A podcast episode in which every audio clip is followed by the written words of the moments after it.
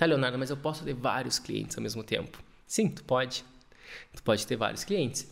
Mas ao pegar um cliente que te dá problema, que te dá dor de cabeça, ou que te dá pouca margem de lucro, que te dá pouca vantagem, que não te dá portfólio, que, que, não, tem, que não tem nenhum interesse. Né?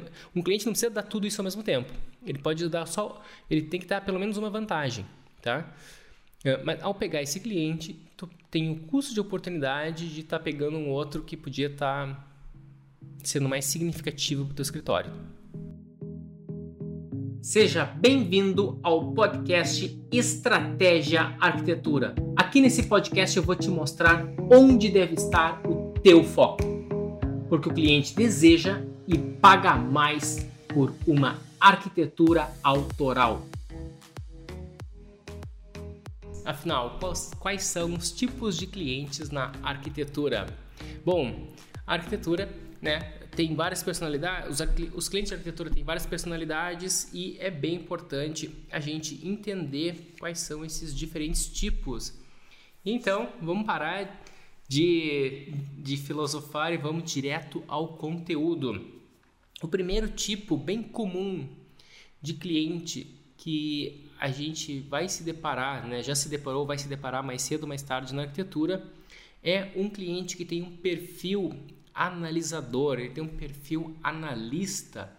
Ele é um cliente que gosta de analisar, ele gosta de pensar, ele gosta de fazer tudo com muita calma. Ele quer aquela obra é muito importante para ele, aquele projeto é muito importante para ele, aquela casa é muito importante para ele, aquele apartamento é muito importante para ele, aquele escritório, aquela, aquele empreendimento. Então ele quer fazer tudo isso com muita calma, analisando, refletindo bastante. E o que, que acontece? O prazo de projeto ele acaba ficando mais dilatado.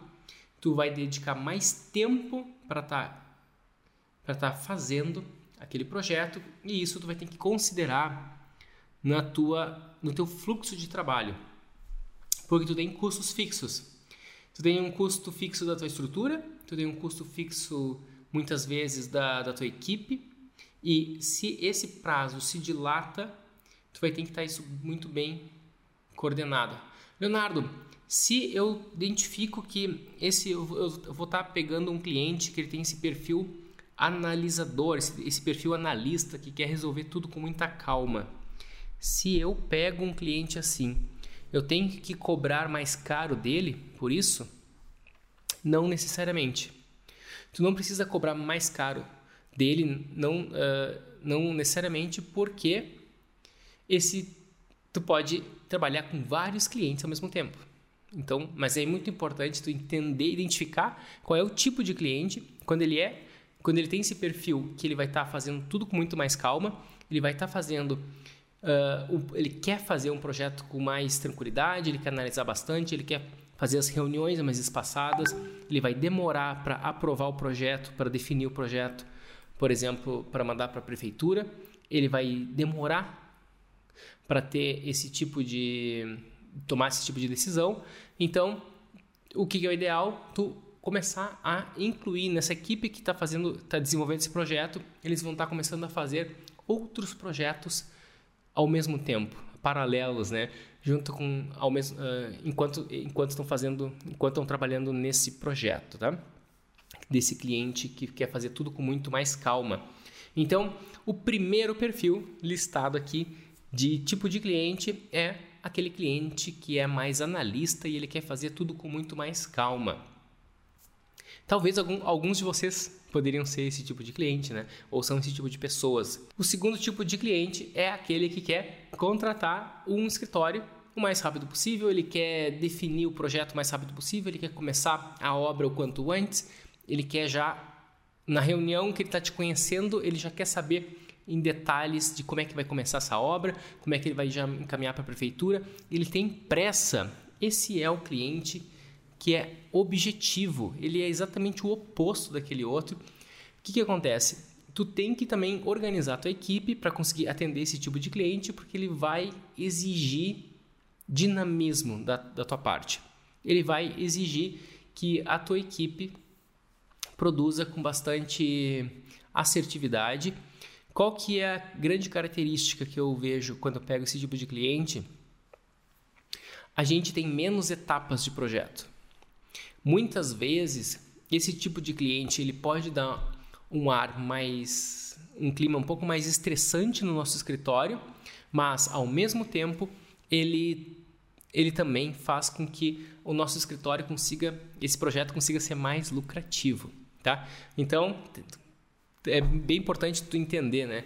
Que às vezes tu pega um cliente que pode ser um pouco mais, né, te deixar elevar um pouco o nível de estresse do teu escritório, da tua equipe, mas vai deixar tudo mais lucrativo.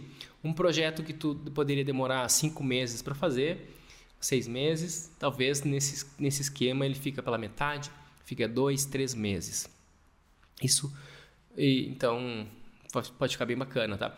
Leonardo, se o teu cliente uh, já tu identificou que ele quer fazer um projeto de maneira mais lenta e um outro quer fazer um projeto de maneira super rápida. Tu vai cobrar o mesmo valor para os dois? Em geral, sim. Em geral, eu acabo cobrando o mesmo valor, mas às vezes eu consegui identificar que quando o cliente tem muita, muita pressa, eu até muitas vezes eu consigo ter uma margem de lucro maior e talvez até dá para dar uma ter uma margenzinha de choro, né? Ou tu poderia, uh, se fosse o caso, se eu notar que o cliente é muito sensível a preço, eu poderia talvez dar uma leve reduzidinha nesse sentido. Então, qual que é um outro tipo de cliente também que vai pode estar aparecendo para ti? Um terceiro tipo de cliente é o cliente chorão. Agora diz aqui quem é que já atendeu um cliente chorão. O que, é o cliente chorão, Leonardo? O cliente chorão é o cliente que chora por preço, é o cliente que chega no teu escritório, ele, ele deu, antes da bom dia, ele já diz assim, ó, ó já, eu, eu não quero saber de preço alto aqui, hein? Ele nem te cumprimentou, ele já está chorando preço. Muito, ele nem viu o teu preço, ele nem viu a tua proposta e ele já chegou. Ó, eu estou procurando alguém que, que não vai me meter a faca, entendeu? Posso conversar contigo? e ele já começa chorando o preço antes de te conhecer direito, antes da bom dia. É um, ele, ele vai chorar preço. Se tu indicar um estrutural, ele vai chorar muito o preço do estrutural. Se tu indicar um, levanta, um, um, um topógrafo para fazer o levantamento planimétrico, ele vai chorar preço. Se tu apresentar, indicar alguma construtora, ele vai chorar. Se tu especificar o material, ele vai chorar preço daquele material. Ele quer aquela obsessão pelo melhor negócio possível da galáxia de todos os tempos. Ele quer ser o cara mais esperto do planeta, de todos os planetas, tá? De todas as, de todas as galáxias. Então, ele é o cara, né? O italiano chamaria, né? Um cara furbo. É, não sei porque veio essa palavra em italiano agora na minha cabeça. Mas ele é um espertalhão, né? Ele quer ser mais esperto que todos. Então, é comum. No Brasil tem bastante esse tipo de cliente chorão. É o cliente que ele quer o preço mais baixo, só que muitas vezes ele até tem o preço mais baixo.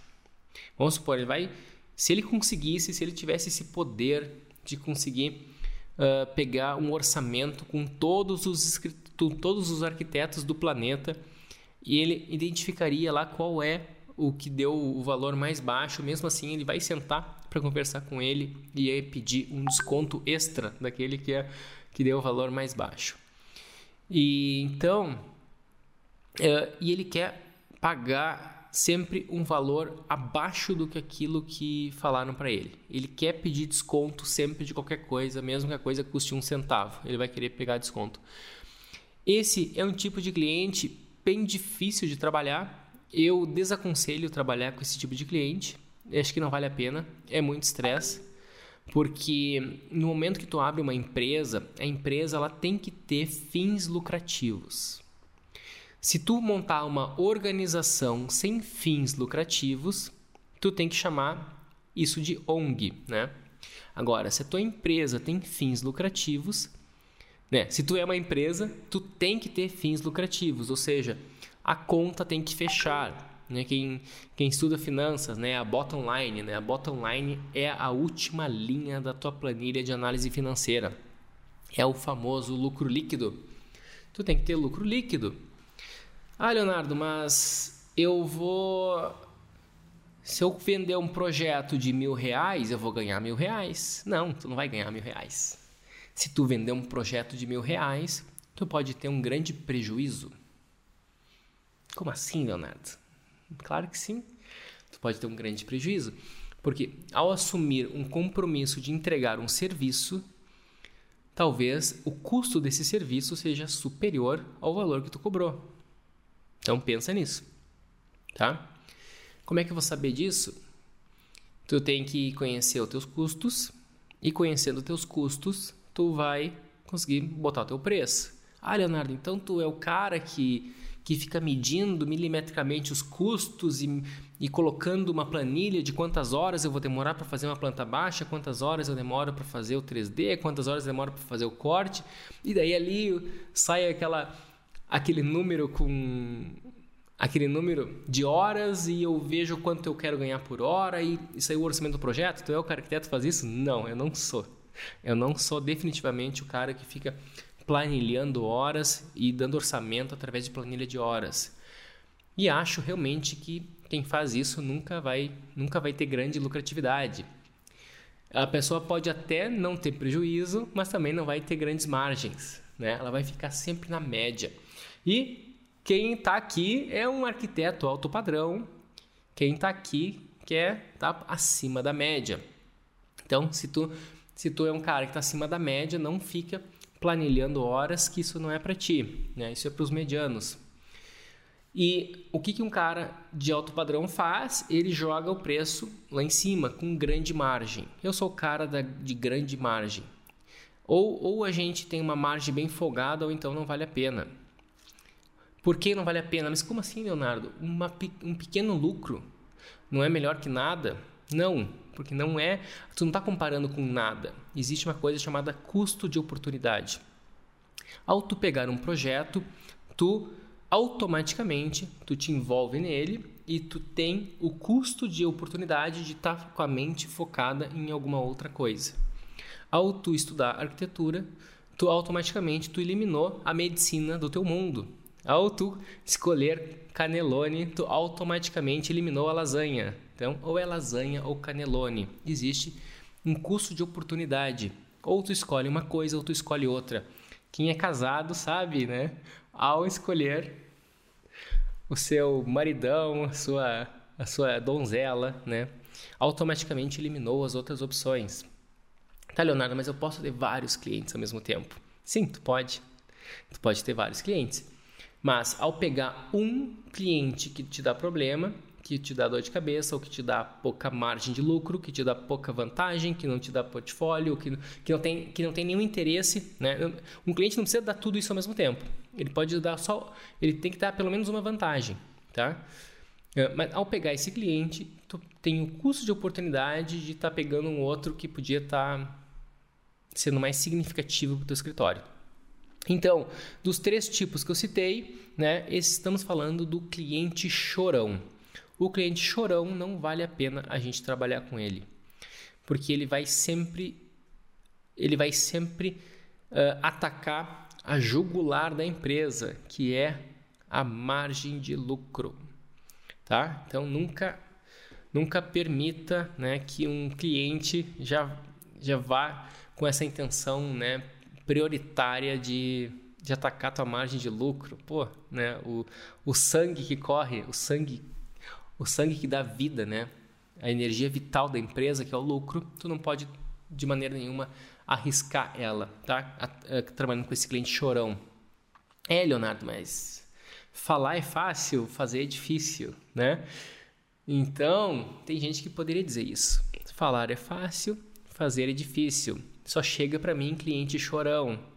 O cliente já chega chorando o preço. Então isso tem a ver com o teu posicionamento. Só que posicionamento não é o que a gente está discutindo hoje. Daí eu já tenho bastante conteúdo falando sobre isso, né?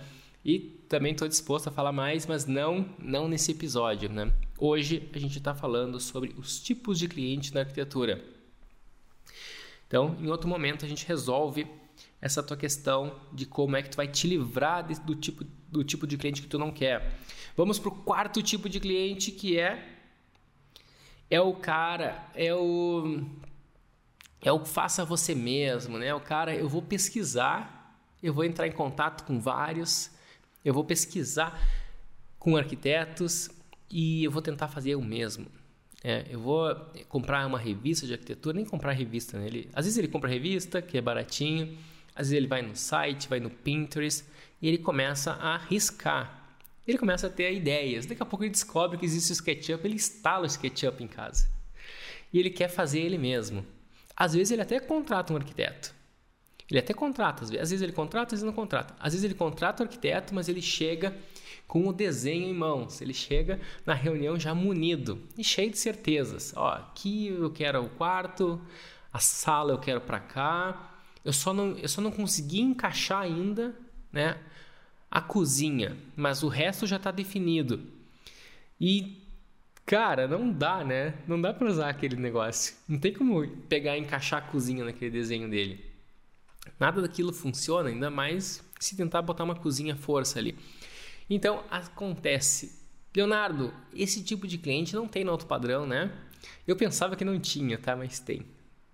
Eu pensava que não tinha até que eu chegou um dia que um cliente, um cara bem jovem, 30 e poucos anos, né?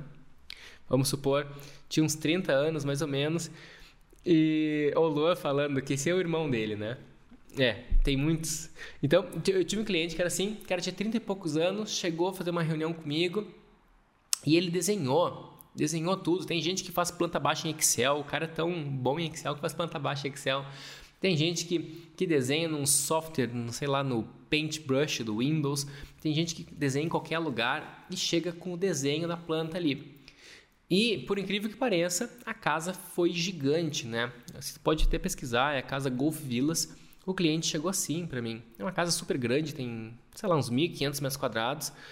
Daí, como é que eu, como é que eu lidei com a situação? Daí, né, você está falando com um cara que estuda psicologia, né? Eu gosto, eu estudo de maneira amadora, mas eu estudo. Daí, eu não enfrentei, né? Eu não, eu não gosto de enfrentar clientes, mas ao mesmo tempo eu gosto de conseguir o que eu quero. Então, eu vi que o projeto dele não funcionava, e daí eu disse, então tá, daqui esse projeto aí me manda, me manda tudo isso que eu vou tentar ver como é que a gente pode uh, adequar essa tua versão. Daí eu cheguei com a Luísa, né, a arquiteta que trabalhava comigo na época, né, e ela que, que fazia todos os desenhos comigo ali, né, então eu só, eu só coordeno tudo, né, eu sou o grande maestro da história, e, e ela que está de, desenhando o projeto propriamente no Revit. Conversei com ela, ó oh, Luísa, o cliente quer essa casa aqui, mas a gente sabe que não vai fazer, né? Então, mas a gente precisa mostrar. Eu não posso simplesmente dar um não para o cliente que que não vai rolar, né? Ele vai, vai criar um climão e o projeto está só começando e, e o projeto, né? A gente cobrou bem e tal, então não, não vai, né? não tem como uh, ficar uma situação ruim com o cliente. O que, que eu fiz?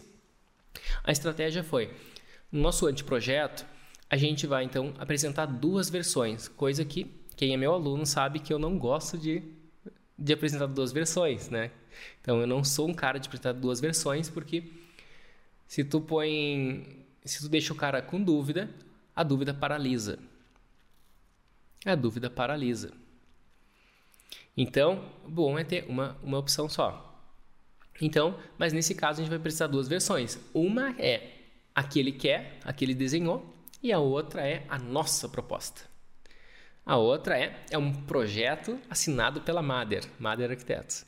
Né? Então, que é um projeto que que a gente gosta, que a gente acredita. E daí, o que, que a gente fez? A gente só, bot... só tentou desenhar, né? desenhou a versão dele e não melhorou ela, a gente só replicou ela. E daí, ou seja, a gente não, não investiu tempo em, em melhorar aquela versão, porque a gente não achava, achava que o DNA dela estava totalmente errado, né? Por vários motivos, o cliente nem é, o cliente é da área financeira, não é da área de criação arquitetônica. Então não tinha muito fundamento, não tinha base, base teórica, base conceitual que sustentava aquilo. Então a gente apresentou aquela versão que ele desenhou, a gente botou isso no Revit, né? Tudo, digamos, mais ou menos okzinho para uma planta baixa. E a gente fez uma nossa versão que era para competir com aquela. Daí a nossa a gente caprichou, né?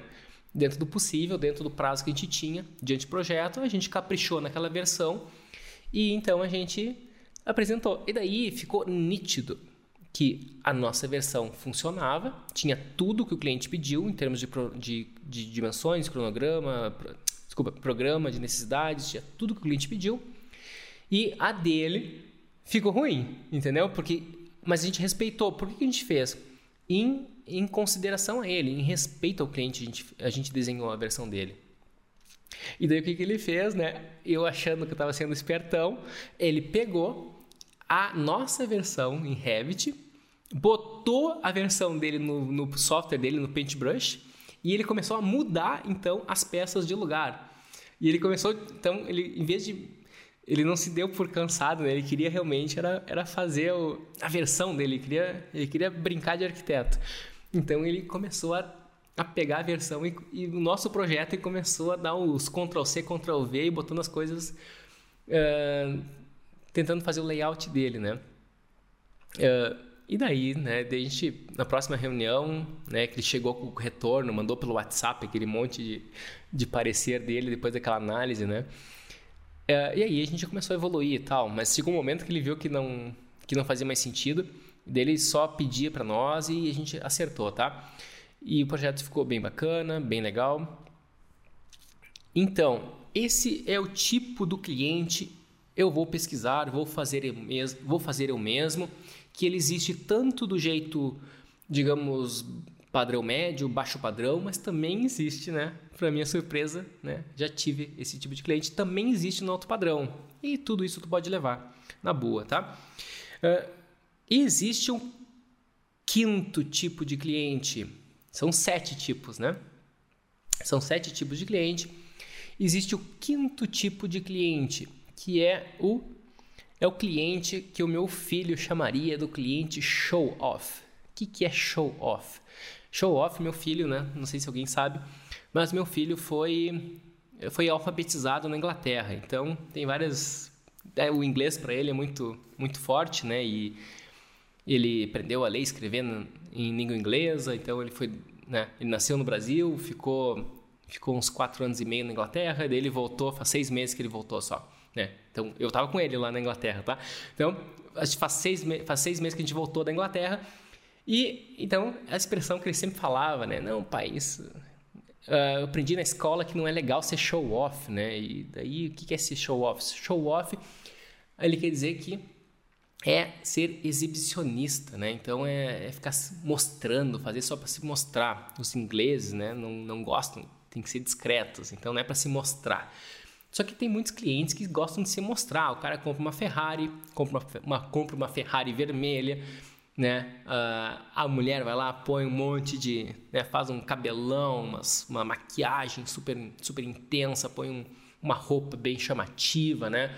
Então, uh, todo mundo, homens e mulheres, existem, tanto o homem quanto a mulher, existe os os que são mais exibicionistas, os que estão buscando, digamos, algum status, algum reconhecimento uh, através de alguma maneira mais intensa, assim, né? Mais show off, mais exibicionista.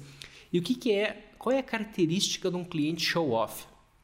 Ele quer uma arquitetura que mostre o o poder dele, sei lá, a nova situação dele. Então ele quer aquela casa bem alta, com aquela a maior porta do condomínio, aquele pé direito gigante, aquela aquela aquela fachada toda envidraçada, com aquela escada na fachada e um lustre gigante.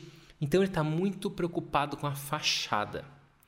Um cliente show off, ele está muito preocupado com a fachada e ele economiza dentro da casa ele talvez lá dentro é bem simples, mas a fachada tem que ser incrível.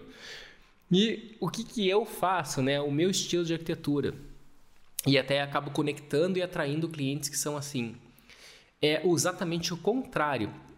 Geralmente as minhas casas são fachadas para rua bem discretas, bem fechadas, e para dentro elas são bem abertas. Elas, elas praticamente não têm muita janela para fora, ou se tem janelas, são janelas mais a ver com serviço, mas as janelas principais de área social, área íntima, elas são todas elas voltadas para dentro.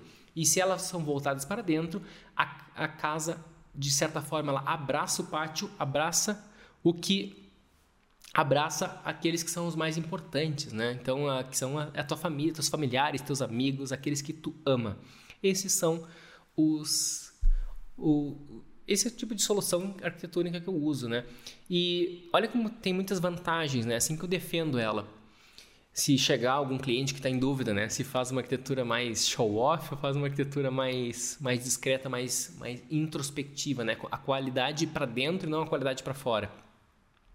A qualidade para dentro faz com que uh, a pessoa que mora na casa, ela está no, no pátio. Se ela está no jardim, ela vai olhar para a casa dela e ela vai ver sempre a coisa bonita. Agora, a, a, pessoa que, tá, que tem uma arquitetura que é mais show-off, mais exibicionista, quem olha essa coisa que teoricamente é mais bonita, né? Se é bonita ou não, cada um vai dizer, tá? Mas que teoricamente é mais bonita, é, são os vizinhos. Então, quem mora na casa vê a coisa mais vê os bastidores, né? Não vê o palco. E então não tem graça, né? O, a fachada bonitona tem que estar para dentro. Então tu está no jardim, tu tá na piscina e tu vai olhar para tua casa e vai sentir maior, maior orgulho dela. E foi uh, tanto foi num escritório no Brasil, que é um escritório trabalhado que trabalha com arquitetura comercial, que eu trabalhei quando eu fiz meu, um dos meus estágios, e também muito na Europa, a gente aprende a projetar pelo ponto de vista do observador. Ao contrário da faculdade que eu fiz. Eu estudei numa boa faculdade, né, na Federal do Rio Grande do Sul, mas lá eu não aprendi isso. Lá eu não aprendi a projetar pelo, pelo ponto de vista do observador. A faculdade que eu estudei, né, dizem por aí que ela é, tá, ela é uma faculdade boa, brasileira, mas ela não não foi nela, na minha época, né, na minha turma, nas turmas por qual eu passei, e nenhum professor me lembro de ter comentado a importância de projetar do ponto de vista do observador. A gente fazia desenhos isométricos, axonométricas, fazia desenhos técnicos, olhava, né, vista do passarinho, né? Vista do passarinho é como como falam os, os ingleses, né?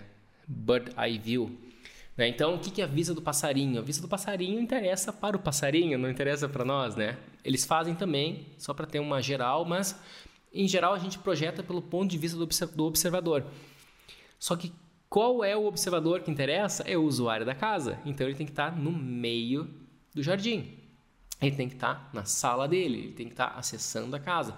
Então a gente, a gente projeta de, de acordo com esse com essa linha de raciocínio, né? uh, que o Luan falou que geralmente os uh, advogados são os, os, os clientes show-off. Eu não sei, né? Talvez sim, talvez não. Eu tenho, tenho alguns clientes advogados e acabam topando também esse tipo de arquitetura, né? Mas acho que o show-off não tem muito a ver com profissão, tem a ver com valores né, de cada um. E então, esse foi o quinto tipo, né? O quinto tipo é o cliente show-off, é o cliente exibicionista, é o cliente que está buscando um status. E qual é o sexto tipo, Leonardo? O sexto tipo é um cliente, vou chamar ele de cliente cri-cri. Ele é um cliente, né, carinhosamente falando, ele é um cliente meio pentelho. Ele é um cliente que ele se apega a detalhinhos. Ele é um cliente difícil de lidar. Ele é, um, ele é o cliente que ele vai te questionar aquela cláusulazinha do contrato. Ele vai, te, ele, ele vai se apegar a detalhezinhos do contrato, vai se apegar a detalhezinhos que tu falou em algum momento, ele vai se apegar a um detalhezinho do projeto, ele vai questionar aquilo. Ele, ele não presta atenção tanto no geral, no mais importante, no todo, que geralmente é o, é o conceito da coisa, que é a, a parada mais importante, né? mas ele se pega nos detalhezinhos. Ele é muito detalhista. E, cara, não dá para enfrentar, não dá para bater de frente com esse tipo de cliente que tu vai te incomodar. Ele, ele é craque em defender o que ele, o que ele, o que ele, o que ele pede, o que ele solicita, tá? Então, Leonardo, isso existe no alto padrão? Olha, até existe, tá? É mais raro, mas existe, porque geralmente o cara que é assim, ele ele não fica, né, ele, tem coisas mais importantes no mundo do que os detalhezinhos, né? Então, geralmente ele não fica o cara mais rico do planeta, mas também tem, tá? Também também tem um pouquinho. E é difícil de lidar. E daí o jeito, como é que eu lido com esse tipo de cliente? Cara, eu tenho que entrar na onda dele, entendeu? Daí eu tenho que eu tenho que cuidar duas vezes, três vezes quando eu vou falar alguma coisa. Eu tenho que pensar bem, eu tenho que reler muito bem o que está no contrato, tem que estar muito bem seguro, qualquer detalhezinho ali, o que, que tem, o que, que não tem. Uh, eu, tenho que, eu tenho que ter um cuidado extra para lidar com esse tipo de cliente. É assim que eu lido, tá? Então não. Ah, Leonardo, você queria dar uma pílula mágica, um segredinho, um atalho, né? Como lidar com ele. Cara, se tu souber, me passa, me passa que eu também quero saber, tá? Então, a princípio é a gente tem que ter um cuidado redobrado mesmo. E, mas não, não é alguma coisa que tem que evitar, tá? Não é um cliente que eu vou dizer, ah, Leonardo, evita ou não evita esse tipo de cliente? Não, não precisa evitar. Ele é um cliente ok, tá tudo bem. É só que tem que ter um cuidado maior. Daí, se ele não está preocupado com o que é o mais importante, do projeto, né, que é o conceito tal, ele está mais preocupado nos detalhezinhos, então tu, tu, tu, tu que tem que te preocupar com isso, né, para garantir que o projeto seja um sucesso depois. Então, geralmente esse cliente, né, se ele, é um, se ele é casado, eu tive um que era assim, daí ele era assim e a mulher praticamente não conseguia participar do projeto, ela não ia nem, ela não ia nem nas reuniões, porque ele era ele era um cara que um, um psicanalista chamaria, ele tem um comportamento obsessivo compulsivo, tá? Então, alguém que tem um comportamento obsessivo compulsivo, ele, né, um cara que tem toque, né, digamos assim, ele ele é, é difícil de lidar, tá? É difícil, mas é possível. É possível. É muito melhor ele do que um cliente chorão, entendeu? Um cliente chorão não dá para lidar, entendeu? Esses aí passa reto. Agora, o cliente, o cliente cri-cri, que é um cliente mais desafiante de lidar, mesmo assim, rola, tá? Vale a pena. Uh, e qual é o sétimo e último tipo de cliente listado aqui? É um cliente, eu diria que é o melhor cliente de todos. É o mais difícil de pegar ao mesmo tempo, tá? É o cliente alto padrão, é um cliente que ele quer o garantido. Né? Tem outros alto padrão no meio deles, mas é o clássico cliente de alto padrão. Esse, essa é uma boa expressão. Ele é o clássico cliente de alto padrão. Ele quer um, o garantido, ele não quer correr riscos, ele não quer se meter em cilada. Basicamente é isso ele tem bastante coisa para fazer da vida dele, ele tem um trabalho, ele tem empresas, ele tem, tem, ele tem um negócio dele que tem que lidar, ele tem a família dele que é uma prioridade para ele. Ele quer, ele não quer se incomodar. Então o que, que ele vai pegar? Ele vai pegar um escritório de arquitetura, ele vai pegar um arquiteto, uma arquiteta que já tenha feito coisas semelhantes ao que ele quer. Ele vai pegar alguém que já tem já está fazendo a linha de arquitetura que ele quer. E ele vai pegar alguém que quer cuidar de tudo para ele, e não alguém que vai entregar um, um vai chegar um dia que vai receber um e-mail, ó, tá aqui os projetos em DWG, agora acerta a última parcela. Cara, isso aí não é, isso aí é um serviço de quinta categoria, né? Tu pegar e mandar um e-mail para o cliente com, os pro, com, os, com, os projetos, com o projeto anexado e pedindo a última parcela, isso é um projeto, isso é um serviço de quinta categoria. O cliente que é um leigo, né, na área técnica de arquitetura, ele vai pensar, tá, e agora o que eu faço? Me abandonaram, entendeu? Eu vou pagar esse, esse, esse profissional, esse arquiteto, esse arquiteto aí, vou ficar solto no mundo, agora eu me fu, né? Como diriam, o, como dizia o poeta. Então, agora tá frito. O que, que ele vai fazer? Ele vai, vai perguntar pro, o arquiteto: o que, que eu faço agora? Ah, agora tu tem que contratar um estrutural, né? Ou manda pro teu consultor aí. Tu, é, só tu, é simples, é só tu contratar um, um estrutural, tu manda esse projeto para ele, depois tu, né? Um engenheiro, e o engenheiro resolve para ti o resto. Contrata um cara de hidro, elétrico, o cara vai pensar, tá, e aí? Né? Então, não, tu não está compatibilizando nada, não está coordenando ninguém, tem uma base da tua primeira versão de projeto ali, ela não vai, com certeza, assim que o cara começar a fazer a estrutura, fazer o resto, não vai funcionar mais nada. Então, cara, não vale. Isso aí é um serviço de quinta categoria. E o cliente, um bom cliente, o cliente que, que não quer correr risco, ele nunca vai aceitar esse tipo de profissional. O que, que ele quer? Ele quer um escritório que atenda muito bem ele, que diga, cara, eu vou cuidar de tudo para ti. Tu, a gente vai, vai sentar, vai negociar, tu vai nos contratar e tudo que tu precisar, tu centraliza conosco. Tu quer uma, uma torneira, um ponto novo de água no jardim, porque tá, quer trabalhar com jardinagem, pede para nós. Não precisa entrar em contato com, o hidráulico, pede para nós. Tu quer, quer encher de tomada a tua casa para carregar o celular em qualquer canto, pede para nós. Tu quer uma tomada para carro elétrico, pede para nós. Tu quer botar painel solar na casa, pede para nós, que a gente fala tudo com o elétrico depois. Então, a gente, tu centraliza toda a informação com o arquiteto e ele é que distribui lá e vai ver com a, com a, equipe, com a equipe técnica quem é que vai fazer. O cara só tem que pagar o estrutural, só tem que pagar o cara da automação, só tem que pagar o cara do hidro. É só isso que ele tem que fazer. E talvez, né? Por que, que eu faço assim, né? Pelo menos. Uh, eu nem, nem centralizo o pagamento porque senão o valor fica bem grande, né? Mas talvez também não, talvez não seja errado. Talvez em algum momento, talvez eu possa considerar fazer isso de inclusive centralizar o pagamento. Só que o problema disso é que como eu tenho que pagar essa equipe de complementares, eu vou cair num problema de bitributação. Então, acho que é mais para evitar isso, né? Eu vou ter que pagar um imposto de um dinheiro que nem é para mim, que é para o estrutural, por exemplo. Então, ele pega certo direto com o estrutural, senão tem que dar uma nota e depois pagar o estrutural, então todo mundo paga imposto, né? Eu pago imposto, o estrutural paga imposto, então assim ele acerta direto com o estrutural e e só um paga imposto, tá? Para não pagar duas vezes um imposto desnecessário, completamente desnecessário. É só por esse motivo. Mas o resto, o arquiteto tem que oferecer, olha só, essa é, é o mais importante. Para tu conquistar um cliente de alto padrão, tu tem que oferecer, tem que causar na mente dele que tu está oferecendo um serviço de um hotel cinco estrelas tu está oferecendo um serviço de um restaurante cinco estrelas.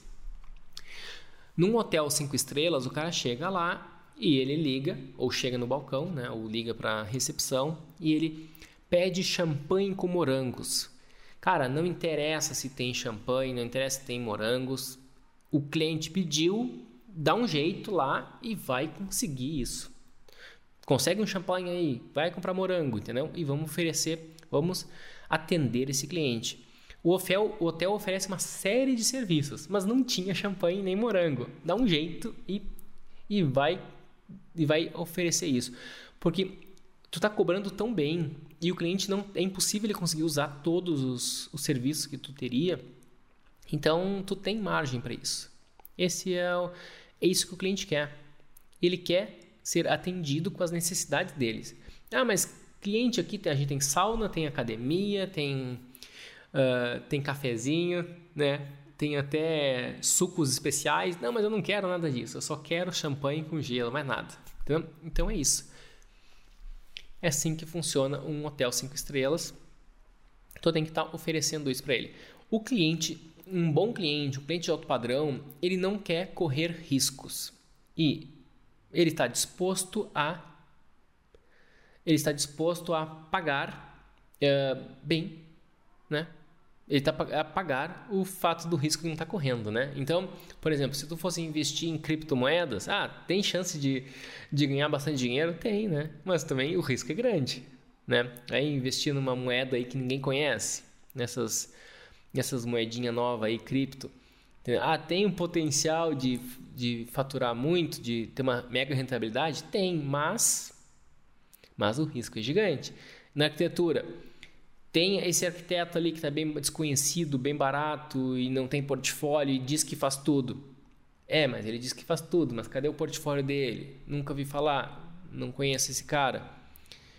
Tem risco, tem chance de ele fazer um trabalho incrível? Tem, um valor super baixo? Tem. Um trabalho incrível para um valor super baixo, mas ao mesmo tempo, o risco de não acontecer isso é grande também.